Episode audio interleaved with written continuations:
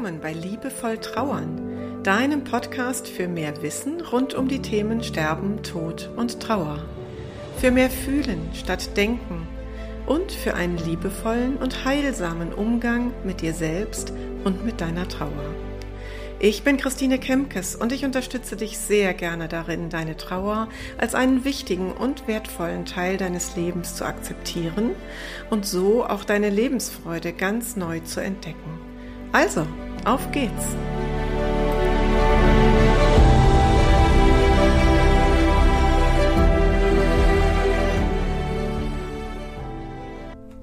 Dieses Interview gibt dir ein eindrückliches Beispiel dafür, wie gut es tut, wenn wir die Wünsche von schwerkranken Menschen kennen und diese später in der Zeit zwischen Tod und Beisetzung erfüllen können. Es ist ein wundervolles Beispiel dafür, wie wir in dieser Phase selbstwirksam für uns werden können und wie wir die Gestaltungsmöglichkeiten in vielfältiger Hinsicht nutzen können. Ich wünsche dir ganz viel Freude bei diesem Gespräch und sei doch so lieb und teile es weiter. Sprich darüber in deinem Umfeld, denn dieses Interview sollte gehört werden, bevor jemand verstirbt. Jetzt also mach es dir bequem, nimm dir vielleicht ein Getränk dazu und höre unserem Gespräch zu. Was tust du, wenn dein bester Freund dir anvertraut, dass er in einer Urne mit Pinguinen beigesetzt werden möchte? Richtig, eine Urne mit Pinguinen bemalen.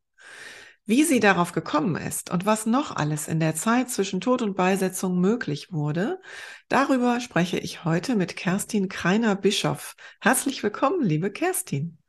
Hallo. Schön, dass du da bist. Ja, ich freue mich auch. Wir sprechen heute über die sogenannte Schleusenzeit. So nennt Ruth Mareike Smeding, eine Trauerbegleiterin, die Zeit zwischen Tod und Beisetzung. Schleuse deswegen, weil sie ein Übergang ist, eine Übergangsphase, sowohl für den sterbenden oder gestorbenen Menschen zwischen dem, was eben hier auf Erden war an Leben, zu dem, was auch immer so danach kommen mag. Wir wissen es ja alle nicht. Aber Schleuse auch für uns Zurückbleibende von dem Leben mit diesem Menschen hin zu dem Leben ohne diesen Menschen. Mhm. Also die Zeit zwischen Tod und Beisetzung wird Schleusenzeit genannt. Und wie würdest du denn, Kerstin, heute rückblickend mit drei Worten diese Phase beschreiben? Sie war also unheimlich chaotisch, ähm, extrem berührend und wahnsinnig intensiv. Hm. Ja, ähm, drei, ja, das sind drei Wörter, ne? Also berührend, chaotisch ja. und intensiv. Da war ganz schön was los in der Zeit für dich. Absolut, absolut, ja. Weil es wirklich so, wir mussten alles zusammensuchen. Wo ist irgendwas? Wo hat er was abgelegt. Deswegen war es total chaotisch, ähm, denn seine Wohnung war komplett voll und ähm, mhm. es war ziemlich anstrengend, aber es war auch total intensiv. Ich habe ihn noch mal anders kennengelernt in der mhm. Zeit, denn ich war das erste Mal äh, da dann in seiner Wohnung. Ah ja, okay. Es geht ja um Kalle, der dein bester Freund war, der im ja. April 2022 verstorben ist. Und es war von sehr früh an schon klar, dass er dich bittet, sich um alles zu kümmern. Du warst dann auch die Bevollmächtigte. Ähm, wie, wie war das für dich quasi als nicht Familienmitglied, sondern eher ja von außen kommend, für diese Beerdigung zuständig zu sein? Es war für mich absolut selbstverständlich, mhm. denn ähm, er hat immer gesagt, ich bin seine Familie. Mhm. Ähm, es war auch immer so, er hat gesagt, wenn er mich nicht hätte, hätte er schon lange aufgegeben. Also wir hatten mhm. wirklich ein sehr, sehr intensives äh, Verhältnis, auch wenn wir eben 400 Kilometer entfernt waren. Und ähm, ja, deswegen war das für mich sofort klar, ich mache das, ohne Wenn und Aber. Und ja, ich war auch sehr berührt, wie er gesagt hat, okay, ich setze dich ein. Mhm. Ähm, das fand ich sehr schön. Das hat mich auch beruhigt. mhm. weil ich dann was machen konnte. Also ich ja. bin jemand, ich, ich muss was tun, um mich nicht hilflos zu fühlen. Mhm. Auf diese Entfernung von 400 Kilometer kommen wir gleich nochmal zu sprechen. Vorab würde ich gerne wissen, was wusstest du denn im Vorfeld über seine Wünsche? Also wir haben wirklich bei jedem Telefonat über seine Wünsche gesprochen. Ich wusste, wo er beerdigt werden will. Also er wollte unbedingt auf Melaten in Köln beerdigt mhm. werden. Ähm, ich wusste, dass er in einer Urne bestattet werden will. Und dann kam eben der Wunsch, es wäre so schön, wenn ich eine Urne mit Pinguinen bekommen würde. Denn er wollte, er hatte immer einen Wunsch, in die Antarktis mal zu fliegen, was natürlich ähm, nicht möglich war. Mhm. Aber Pinguine waren einfach sein Leben. Mhm. Die ganze Wohnung war voll mit Pinguinen. Mhm. Schön. Ja. Jetzt müsste man mal googeln, was welche Krafttiere Pinguine sind. Da kenne ich mich gerade aus. Sie sind sehr auf. treu und ich ja. habe mir auch danach einen Pinguin tätowieren lassen auf ah, meinem ja. Arm. Ach, also das komplette Motiv, was auf der Urne und auch auf dem Grabstein ist. Ja, ach schön. Oh ja, da schließt ja. sich ja der Kreis. Toll. Ja. Und ja, und dann war das, glaube ich, gar nicht so einfach, eine Urne mit Pinguin zu finden. Und dann hast du eine kreative Lösung gefunden. Erzähl mal. Genau, also ich habe, äh, wie er den Wunsch geäußert hat, erstmal gegoogelt, habe aber wirklich nichts gefunden, wo ich gesagt habe, ich weiß, das gefällt ihm. Und dann habe ich zu ihm gesagt, hoch zu, wenn es keine gibt, ich bemal dir die. Und das hat ihm total gefallen. Wir haben das dann aber wieder irgendwie ad acta gelegt. Das war dann irgendwann gar kein Thema mehr, aber ich hatte mir das wirklich so im Hinterkopf gespeichert, habe aber dann erstmal nicht weiter danach gesucht. Mhm. Und dann gab es einen Moment kurz vor seinem Tod. Ja, das war, wie ich mit ihm die letzten Stunden auf der Palliativ verbracht habe. Ähm, neben ihm saß ja, so unsere ganze Beziehung, äh, unsere ganze Freundschaft so Revue passieren habe lassen, ähm, wusste ich, okay, jetzt muss ich mich drum kümmern. Und dann habe ich gegoogelt. Ja, und dann bin ich auf Mementi-Urnen gestoßen. Ja. Und dann bin ich, dann war es früh um vier. Ich habe also wirklich in der Nacht überhaupt nicht geschlafen, sondern ich habe ihn gestreichelt, Hand gehalten und äh, ja, habe immer geschaut, atmet er noch, ist er noch da? Und dann kamen die Pfleger früh um vier und haben gesagt, ich soll mal kurz an die Luft gehen. Sie versorgen ihn jetzt. Und mhm. es wird jetzt auch so schnell noch nicht zu Ende sein. Er schläft ganz ruhig. Und dann habe ich draußen nochmal aufs Handy geguckt und habe dann diese Urne bestellt bei Mementi. Mhm. Ich bin zurück ins Zimmer und habe dann gesagt, Kalle, ich habe deine Urne gefunden, ich kann dir jetzt eine bemalen. Ja, und kurz drauf waren seine letzten Atemzüge mhm. und er hat uns verlassen. Ja, und er hat das ganz sicher noch gehört. Denn Mit Sicherheit. Wir wissen ja aus der Forschung, dass der Hörsinn der letzte ist, der geht. Ja. Und ich vermute einfach mal, dadurch hat er sich lösen können und er hat ja. Äh, verstanden, okay, ich darf jetzt gehen. Es ist ja. das, was mir so wichtig ist das hat sie jetzt entdeckt. Ja. Und, und du hast ihm quasi die Erlaubnis gegeben, loslassen Das habe ich ihm auch den, die, den, die ganze Nacht eigentlich immer wieder gesagt, er darf gehen, weil ich wusste, er hat mhm. Schmerzen ohne Ende. Er, er war nicht mehr er selbst. Mhm. Und selbst die Pfleger waren dann überrascht, dass es jetzt so schnell ging, weil die mhm. haben gesagt, also es sind noch keinerlei Anzeichen, dass er jetzt geht. Mhm. Und das waren, das waren keine zehn Minuten dazwischen. Ne? Und es war so ein erleichtertes, er hatte so einen ganz friedlichen Gesichtsausdruck mhm. danach auch. Ja, toll. Und das war für mich äh, auch so, wo ich wusste, okay, es ist jetzt alles gut. Mhm. Schön. Da ja. kriege ich richtig Gänsehaut, wenn ich das ich höre, auch. weil es sind so die Momente, wo eben auch Dinge zwischen Himmel und Erde passieren, die wir mit dem Verstand nicht verstehen. Also ja. ne, ich kann da sehr vertrauen, dass Menschen in einer solchen Sterbesituation uns noch hören, aber trotzdem ist es natürlich ein bisschen spooky, wenn just nach diesem Satz, wo du ihm gesagt hast, ich weiß jetzt, ich habe die Urne, ähm, dass er dann tatsächlich gehen kann in dem Moment. Ja. Ganz toll. Wie ist das dann ganz praktisch gelaufen? Du hast dir ein Urnenmalset, glaube ich, bestellt. Ne? Ganz genau. Ich habe also dieses Set mit den Farben bestellt die kam dann auch recht schnell äh, zu mir nach Hause. Mhm. Ich glaube, das war ein paar Tage. Also ich war mhm. drei Tage in Köln, dann, also das war über, war über Ostern, genau. Das heißt, es war die Woche drauf fast gleich da. Mhm.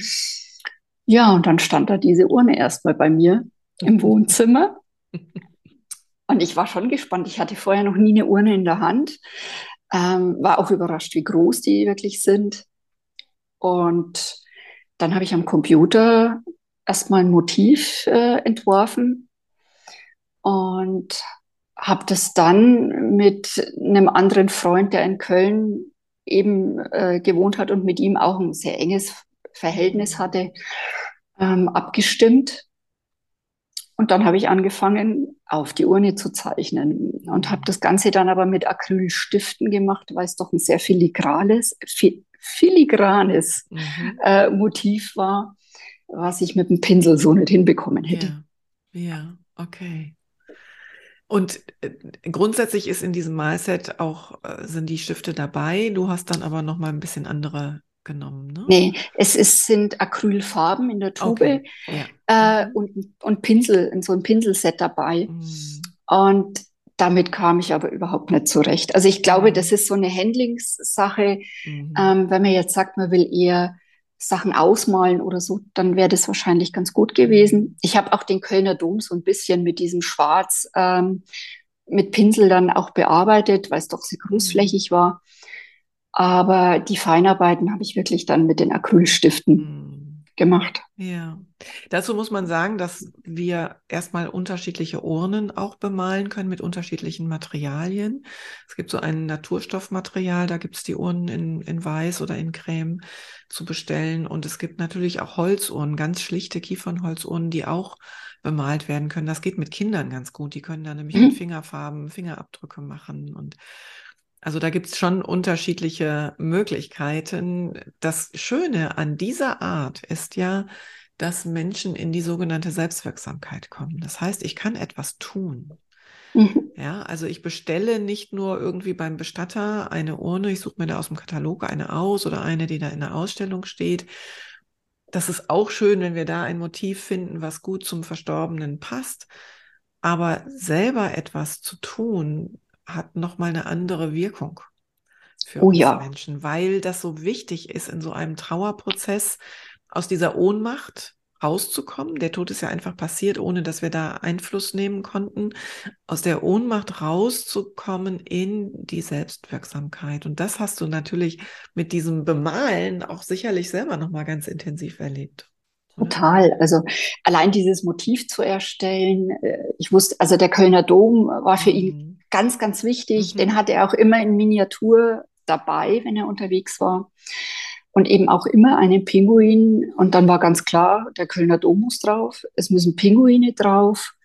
Und diese Pinguine hatten einen Koffer in der Hand mit all dem, ja, was er erlebt hat, was ihm noch wichtig gewesen wäre. Er wäre gern noch äh, in die USA gereist, nach New York. Das habe ich also dann mit drauf platziert. Mhm. Und es war dann so eine Reihe von lauter Pinguinen, die ihren mhm. letzten Weg gehen. wie schön. Was für ja. ein Glück, dass seine beste Freundin so gut malen kann, offensichtlich, oder? Ja, doch. Also ich bin ein kreativer Mensch und ich ja. bin wirklich jemand, ich muss was tun und egal, wer bisher verstorben ist, ja. sei es meine Omas oder auch meine ganzen Haustiere, ich musste immer danach irgendetwas basteln oder kreativ sein. Ne? Einfach um für mich zu trauern. Ja für mich wirklich Trauerarbeit zu leisten, da nochmal reinzugehen, auch, auch zu weinen ähm, und mich mit demjenigen nochmal zu verbinden. Ja. Ja, das ist toll. Und ich möchte an der Stelle jetzt gerade mal für unsere Zuhörenden ein bisschen den Druck rausnehmen. Wenn man sich also vielleicht auf den Weg macht, selber eine Urne zu gestalten, dann muss das ja nicht unbedingt einen hochgradig künstlerischen Anspruch haben. Es geht ja am Ende darum, dass es zum Verstorbenen passt, dass es zur Situation passt und auch zu den Angehörigen, dass wir selber eben, wie gesagt, schon ins Tun kommen. Und manchmal mhm. sind es ganz schlichte Dinge, indem wir da Herzen aufmalen oder eben Kinder mit ihren Fingern und Fingerfarbe da drauf malen oder wir können auch was draufkleben. Wir können auch Blumen draufkleben. Also es ist so viel möglich, wenn wir mal einmal den Kopf frei pusten und rausgehen aus diesem Starren. Es gibt fertig zu kaufende Urnen. Ja.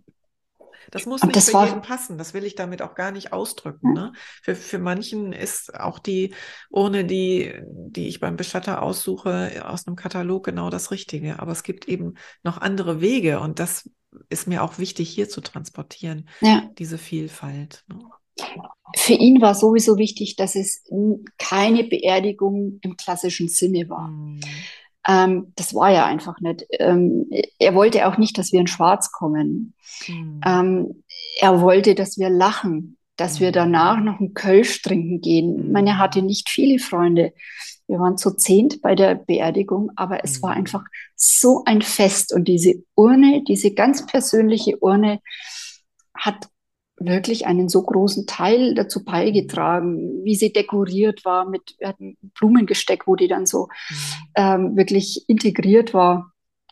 Wir hatten einen Pinguin noch daneben gesetzt aus mhm. Plüsch und äh, ja, das war, es hat einfach gepasst. Mhm. Also eine andere Urne hätte nicht gepasst. Ja, ja, genau, so hört sich das für mich auch an. Und Kalle wollte ja ein Lebensabschnittsfest, so hat er das bezeichnet. Ne? Für ihn war das offensichtlich ein Abschnitt, den er ja, auf Erden hatte. Ja, wobei das eigentlich sich dann so ergeben hatte, ja. ähm, dass es wirklich so ein Lebensabschiedsfest wird, ähm, weil wir gemerkt haben, wie wir geplant haben, es wird keine Beerdigungsfeier ja. oder keine Beerdigung in dem Sinn, sondern wir haben Lieder ausgesucht, die wirklich dann Melaten äh, beschallt haben. Ja, also direkt okay. auch am Grab durften ja. noch Lieder gespielt werden. Ähm, es war ein Fest. Ja. Es, es, war keine okay. Trauer. Ja, genau. Aber jetzt nochmal, um das akustisch klar zu haben, war es ein, habt ihr es als Lebensabschiedsfest bezeichnet oder Abschnitts? Weil du hattest mir geschrieben, dass es ein Abschnittsfest ist und ich dachte, was für ein cooler Begriff das es Leben war beides. als Abschnitt zu sehen? Es war beides. Also ich mhm. würde es wirklich so nennen, es war beides. Ähm, mhm. ähm, ja, doch. Und das so. Wichtige, das Entscheidende war ja offensichtlich, es war ein Fest und es war ein Lebensfest. Absolut. Ne? Und ich erinnere mich einfach so gern daran und ich ja. könnte da, glaube ich, Stunden drüber erzählen, weil da so ja. viele Kleinigkeiten ja. waren. Ja, lass uns gerne da nochmal kurz auch einsteigen. Also ihr habt es auf dem Friedhof gemacht, in der Trauerhalle oder draußen? Wir hatten, waren zuerst in der Trauerhalle. Mhm. Die wurde wunderschön geschmückt äh, von dem äh, Beerdigungsinstitut. Ähm, wir hatten einen freien Trauerredner, mhm. der uns auch noch ganz, ganz tolle Ideen einfach noch mit eingebracht hatte. Zum Beispiel, dass wir nicht Rosenblätter ins Grab streuen, mhm. sondern Kaffeebohnen, weil er hat Kaffee geliebt. Also wie, wie er bei mir war, ähm, ja, er hat bestimmt zwölf Tassen Kaffee am Tag getrunken. Also Kaffee war sein Lebenselixier. Ja. Und deswegen haben wir dann auch Kaffeebohnen gestreut. Ach, wie passend. Ja. Toll. Und äh, in der Trauerhalle haben wir dann wirklich ähm, zwei Lieder ganz laut gespielt. Und das erste war klassisch. Das zweite war in, von der Kölner Gruppe das Lied. Dann beim Auszug durfte ich die Urne tragen. Das fand ich mhm. auch nochmal mhm. total bewegend, ähm, wirklich so ihn zu seiner letzten Ruhestätte zu tragen. Mhm. Ähm, ja, und dann hat die Dame vom Beerdigungsinstitut auch die Urne dann übernommen, hat sie wieder hingestellt. Ich habe dann noch eine Rede gehalten, mhm. die ich geschrieben habe, die ja schon sehr ergreifend war und die mir aber so unendlich wichtig war. Ich hatte zwar mhm. manchmal keine Stimme mehr, aber ich wusste, ich muss diese Abschiedsrede für ihn mhm. halten. Und ähm, dann hatten wir noch am Tag vorher einen kleinen Plüschpinguin eben gekauft, mhm. den wir mit ins Grab sogar mhm. legen durften. Und da wurden dann auch nochmal zwei Lieder richtig laut gespielt. Also niemals geht man so ganz ja. dieses Kölner Lied. Ja, ne? klar. Also, und zwar äh, wirklich ganz laut. Und das war so dann der Abschied schlechthin. Und dann standen wir noch um das Grab und haben uns dann wirklich auch noch äh, Geschichten erzählt, weil mhm. die meisten kannten sich überhaupt nicht. Aber wir mhm. waren auf einmal so vertraut miteinander. Also mhm. das war, mhm. ja, ich krieg Gänsehaut. Ja, ich auch. Großartig. Und du hast so viel erzählt, was in das Thema Selbstwirksamkeit fällt. Ne? Du hast mhm. die Urne selbst getragen. Ich kann nur allen Zuhörenden sagen, hört hier gut hin, das ist möglich.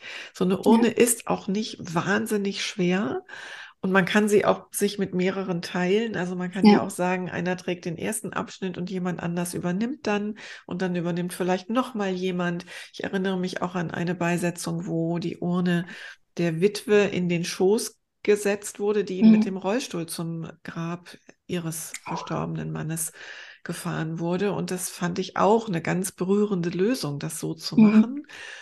Ähm, also das ist möglich. Es muss nicht der Urnenträger sein, den das Bestattungsinstitut organisiert, ja. Ja. Und ihr habt Lieder ausgesucht, ihr habt die äh, sowohl in der Halle als auch draußen gespielt, ihr habt sie in der Lautstärke gespielt, das ist offensichtlich ja auch zu Kalle total passte.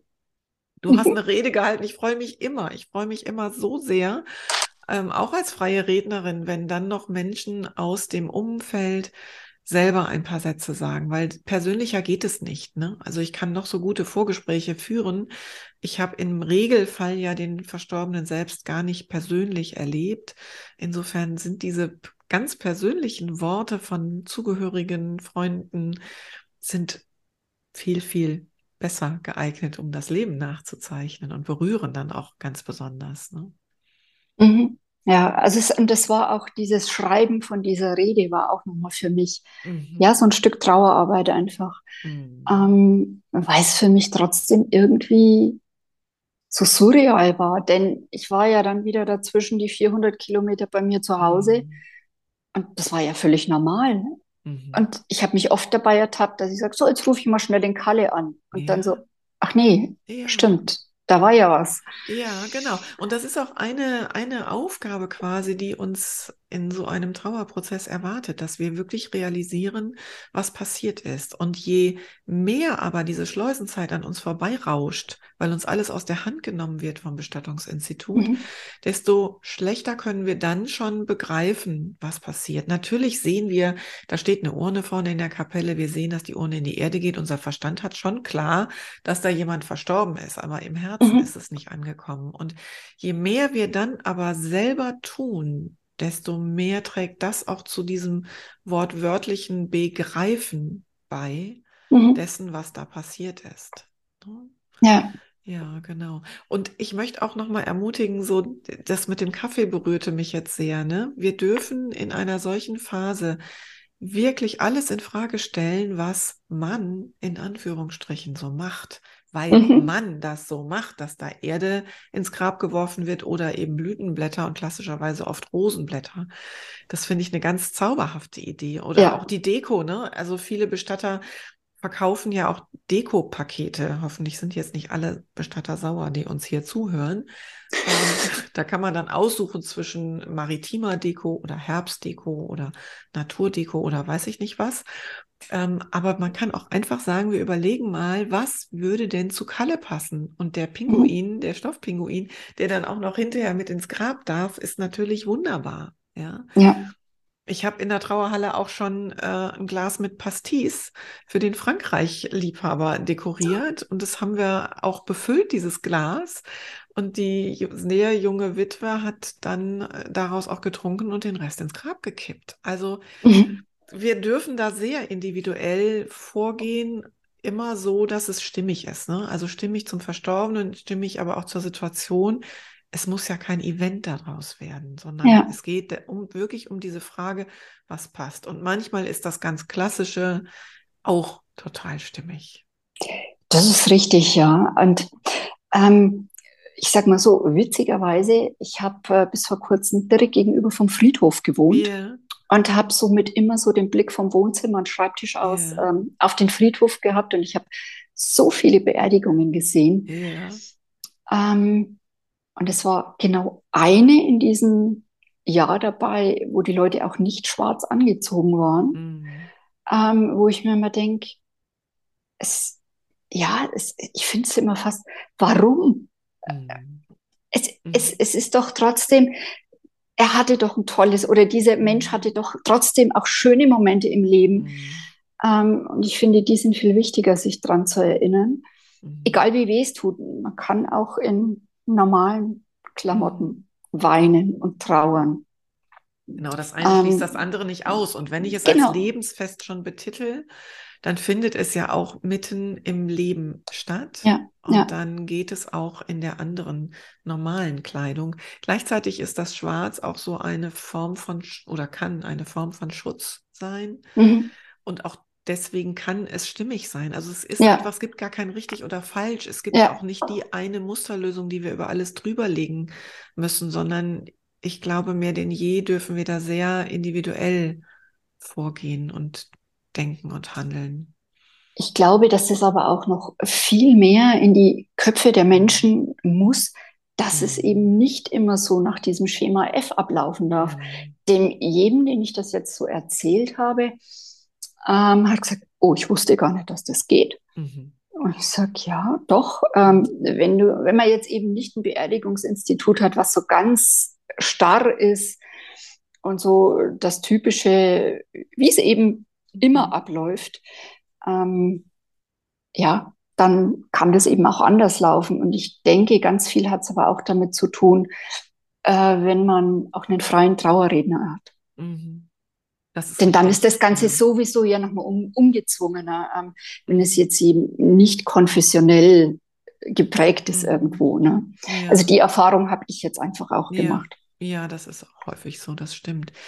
Ähm, ihr habt ja dann am Grab noch die Musik gehört und noch zusammengestanden und erzählt. Habt ihr dann da auch das Kölsch getrunken oder wie ging das weiter? Nee, wir sind dann zusammen in die Stadt, mhm. äh, in eine äh, in eine Kneipe, wo es eben das äh, Gaffelkölsch gibt, weil das war mhm. sein mhm. Äh, Kölsch, was er gern getrunken hat und saßen da zusammen. Und da war es auch so, dass äh, dann die Bedienung kam und gesagt hat, ach, ihr feiert wohl Hochzeit. Und wir so, nee, Beerdigung. und haben wirklich alle gelacht und sie war vollkommen äh, berührt und so, oh, Entschuldigung, äh, tut mir leid. Und wir so, nee, alles gut. Es war ein Lebensabschiedsabschnittsfest. Mhm. Ja. Und damit war das dann auch äh, für sie in Ordnung. Und wir saßen wirklich alles total gelöst und haben uns Geschichten erzählt und haben einfach nur gelacht. Schön. Weil jeder in einer anderen Zeit mit ihm, eine andere Zeit mit ihm verbracht hat. Ja. Ja. ja, genau. Das sage ich auch immer allen Angehörigen, ob ich in der Rolle als Bestatterin unterwegs war oder auch als Trauerrednerin. Wenn wir vom Grab weggehen, äh, egal was Sie jetzt machen, nehmen Sie ihn oder sie nochmal ganz in die Mitte und mhm. erzählen Sie Geschichten, erzählen Sie sich Anekdoten, holen Sie ihn dadurch nochmal ganz in die Mitte und dann können Sie lachen und weinen und mhm. nochmal so richtig, ja, lebendig, ihn lebendig werden lassen oder sie. Ja, mhm. was wir auch machen durften. Ähm, wir haben gefilmt. Mhm. Wir haben wirklich die Beerdigung, ich sage mal zu 80 Prozent mitgefilmt, weil eben auch zum Beispiel sein Therapeut nicht dabei sein konnte. Und er hat gesagt, das wäre natürlich wundervoll. Und es war in Ordnung. Und ich fand es auch sehr, sehr schön, mir das danach in Ruhe nochmal anzuschauen. Denn währenddessen ist man ist ja trotzdem aufgewühlt. Mhm funktioniert das alles so, wie wir uns das vorgestellt haben. Und wie ich dann zu Hause war, habe ich mir das wirklich nochmal in aller Ruhe angeguckt und konnte da auch nochmal ja, das ganze Revue passieren lassen. Hm, schön. Ja, das stimmt. Die Feier selbst rauscht ja an einem vorbei, gerade mhm. wenn man selber auch so involviert ist und ja. weiß, draußen am Grab halte ich noch eine Ansprache, ne, dann äh, ne, läuft sich ja. vielleicht zu sehr an, an einem vorbei. Ja. Schön, dass ihr den Moment festgehalten habt. Ja. Mhm. Wenn wir jetzt mal davon ausgehen, dass hier auch Zuhörende dabei sind, die gerade einen sterbenskranken Menschen im engeren Umfeld haben und begleiten, die also noch vor all diesen Entscheidungen, die da anstehen werden, liegen. Ähm, was würdest du diesen Zuhörenden denn gerne mitgeben? Mit dem Menschen reden. Reden, was er möchte, wie er sich's vorstellt. Ähm, ja, einfach zu fühlen, was ist diesem Menschen wichtig. Ähm, möchte das eben ganz klassisch oder gibt es Dinge, die einfach auch anders laufen mhm. dürfen? Mhm. Und das, denke ich, ist so wichtig. Und das war für mich auch so von Vorteil, dass ich wirklich wusste, was will er, wie ist er. Und wir haben aber auch immer lachend irgendwo, also witzig drüber mhm. gesprochen. Ne? Also wir haben das nie so ganz ernst, sondern irgendwann kam es immer so, ja, dass wir einen Witz drüber gemacht haben. Mhm. Mhm. Und äh, zum Beispiel war es auch in dieser Rede bei ihm ganz äh, interessant von diesem Trauerredner. Er hat ganz viele Sprüche, die für ihn so wichtig waren, die einfach die Regel waren, die wurden nochmal mit aufgegriffen, mhm. wie zum Beispiel Arschlecken rasieren 350. das war Kalles Spruch. Ja, super. Und der wurde mit aufgenommen. Ja. Und ähm, das sind so Sachen, dass man sich die vielleicht auch aufschreibt, dass man dann genau solche Sachen nicht vergisst. Ja, ja, toll. Und das ist ja auch die Motivation, Hauptmotivation für mich gewesen für mein zweites Buch, ne, dass wir in dieser Phase, wo wir noch reden können, wo wir Dinge noch besprechen können, mutig ja. sind. Und wir holen ja. eben nicht dadurch erst recht den Tod und die ganze Traurigkeit ins Leben, sondern im Gegenteil, es entlastet auch total. Wenn diese total. Gespräche mal geführt sind, dann ist ja auch wieder Raum für das andere. Und genau. wie du eben auch sagst, der Humor kann da auch sehr gut durchtragen. Ja. Oh ja. Also es waren ja bei uns trotzdem äh, zehn Jahre mit dem Krebs, den er hatte. Mhm. Gleich am Anfang war nicht klar, ob er die ersten zwei Jahre überlebt, weil also wirklich nur 0,01 Prozent diese zwei Jahre überhaupt überleben.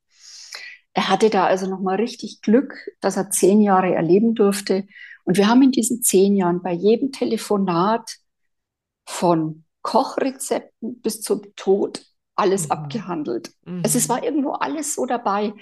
Und ähm, immer wieder haben wir das Thema aufgegriffen, einfach um vielleicht auch uns beiden klar zu machen, der Tag wird kommen. Das kann sein, dass es in zwei Monaten soweit ist. Es kann sein, dass es in fünf Jahren soweit ist. Und es war am Schluss auch so, dass es für mich völlig unvorbereitet kam. Mhm. Denn äh, gut, es hat sich schon abgezeichnet, dass die Schmerzen mehr wurden. Aber ich hatte dann zwei Monate von ihm nichts gehört, habe ihn auch nicht erreicht. Und deswegen bin ich aus alle Wolken gefallen, wie dann der Anruf kam von der Palliativ. Mhm. Ja, und wenn jemand Aber, am Anfang nach so einer schlechten Prognose, wie wenige Menschen, was hast du gerade gesagt, 0,1 0,01 Prozent überleben die ersten beiden Jahre und dann ist jemand im zehnten Jahr, dann mhm. denken wir natürlich schon auch irgendwo berechtigterweise, das könnte jetzt noch eine Weile so weitergehen. Mhm. Ne? Das ja. ist so, wie so eine Art Gewohnheitsrecht. Ja, er wollte auch äh, letztes Jahr dann wieder zu mir mal runterkommen. Also es war die letzten Jahre wirklich, dass er sich in Zug gesetzt hat, diese sechs Stunden Zugfahrt auf sich genommen hat und dann für ein paar Tage bei mir war, dass wir einfach noch mehr Zeit auch zusammen verbringen können, weil ich hier doch sehr ländlich lebe und das hat ihm immer so gefallen. Und er wollte mit mir auch ganz gerne ähm, nochmal dorthin, wo er im Kinderheim war. Er wollte mir das alles zeigen. War halt einfach nicht mehr möglich. Mhm. Und ähm, ja, deswegen es ist so wichtig, wirklich darüber zu reden, auch in einer humorvollen Art und Weise, weil das einen selber und ich glaube auch den Erkrankten schon sehr viel Entlastung gibt, dass das Ganze nicht bitterer, so bitterer Ernst ist. Es ist traurig ja. genug, dass derjenige geht. Ähm, gut, wir beide waren auch dementsprechend veranlagt, weil wir beide unsere Lebensgeschichte jetzt schon von vielen Tiefen ähm, begleitet ist und war. Und von daher hatten wir einfach diesen tiefschwarzen Humor. Mhm. Ja. Und ich würde es gerne noch ergänzen um einen Punkt. Also das eine ist, wir reden miteinander, wir kommen ins Gespräch, wir kennen dadurch Wünsche und es tut so gut, die dann auch später umzusetzen. Und dann sage ich auch immer, Augen auf bei der Bestatterwahl. Ja. Wir brauchen auch dazu den passenden Bestatter, der entweder wirklich von sich aus gut informiert, oder wenn wir gut informiert sind als Angehörige und Zugehörige, dass wir das dann mit dem passenden Bestattungspartner sozusagen an der Seite umsetzen können. Mhm, und genau. da möchte ich auch gerne an der Stelle alle ermutigen, das Gespräch sehr rechtzeitig zu suchen. Denn wenn mhm. der Tod erstmal eingetreten ist und ich zeige das dann einem Bestattungsinstitut an, und ich gehe dann dort ins erste Gespräch und habe vielleicht ein doofes Gefühl, habe das Gefühl, hm. irgendwie passt es hier nicht so richtig. Dann den Mut aufzubringen und in einem solchen Gespräch zu sagen, wissen Sie was, ich glaube, wir passen gerade nicht so gut zueinander. Danke für Ihre Zeit. Ich gehe jetzt zum nächsten Bestatter. Das machen ja die wenigsten.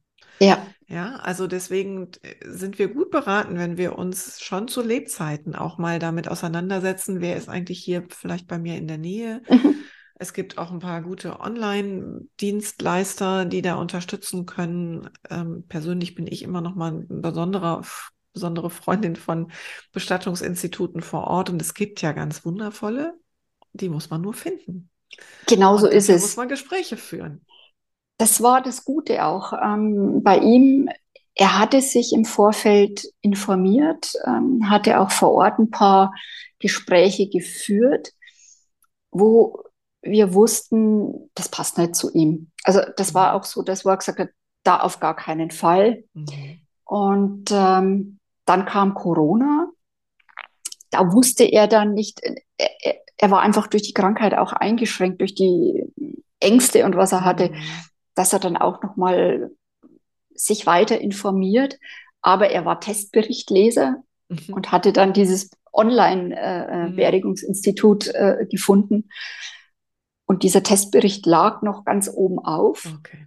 Mhm. Und ich wusste, er hat mir das mal erzählt, schau dir doch das mal bitte an, du, du bist doch online da ganz fit, mhm. was er ja so gar nicht war. Mhm. Ja, und das hat es uns dann schon leichter gemacht und mhm. ja, war genau die richtige Wahl. Auch da gilt ja wieder, ne, wenn wir wissen, wir können einen Wunsch umsetzen und sei es das Wunschbestattungsinstitut, dann tut es einfach gut. Menschen haben, ähm, tun sich schwer, wenn sie irgendwie im Nachhinein sich fragen müssen, habe ich das richtig gemacht? Wollte mhm. er oder sie das wirklich so? Oder ja. habe ich da jetzt aus meinem eigenen Ego heraus entschieden? Das ist jetzt gerade mein Hund, der sich im Hintergrund schüttelt. Das werden wir nicht rausschneiden können. Das ist halt live, genau. Also auch da wirklich die Ermutigung. Zwei Punkte, ganz wichtig, wie du gesagt hast. Sprecht miteinander, sprecht die Dinge an. Ihr redet nicht den Tod dadurch herbei. Und das Zweite ist, kümmert euch frühzeitig schon zu Lebzeiten um das passende Bestattungsinstitut. Ja, ja, ganz wichtig. Sehr schön. Kerstin, ich bin dir total dankbar, dass du bereit bist, mit deiner Geschichte in die Öffentlichkeit zu gehen und mit dieser ganz besonderen Pinguin-Geschichte. Das ist wirklich zauberhaft und berührt mich sehr. Und ich danke dir für dieses Gespräch. Ja, sehr, sehr gerne. Ich danke dir, dass du mich interviewt hast, weil ich finde, diese Geschichte, die muss an die Öffentlichkeit, weil es einfach so wenig noch solche Trauerfeiern gibt. Und der Pinguin mit dem Kölner Dom ist auch auf seinem Grabstein verewigt. Ja, mega. Toll. Ja. Ganz, ganz toll. Vielen lieben Dank für die tollen Informationen, die darüber jetzt auch in die Welt gehen. Und da bist du Multiplikatorin, wenn du sprichst mit Menschen. Und ich bin's hier mit dem Podcast ja. eben auch. Und alle, die uns zugehört haben, sind bitte auch MultiplikatorInnen und streuen die Informationen. Denn wir, wenn wir es nicht wissen, dann können wir auch keine Fragen stellen beim Bestatter. Genau so ist es. Ich danke dir. ja, danke dir, Kerstin. Ich hoffe, du konntest aus diesem Gespräch mit Kerstin ganz viel Anregungen und Impulse mitnehmen, die dich ins Nachdenken bringen und die du anderen auch mitteilen kannst, denn lass uns doch bitte gemeinsam daran arbeiten, dass unsere Bestattungs-, Abschieds- und Trauerkultur sich modernisiert, dass viel mehr möglich wird, als wir im Moment schon ahnen. Denn ich glaube, das ist deutlich geworden. Es ist so viel möglich, was uns vielleicht bisher undenkbar erschien. Ich grüße dich ganz herzlich und sage bis zum nächsten Mal. Deine Christine Kempkes.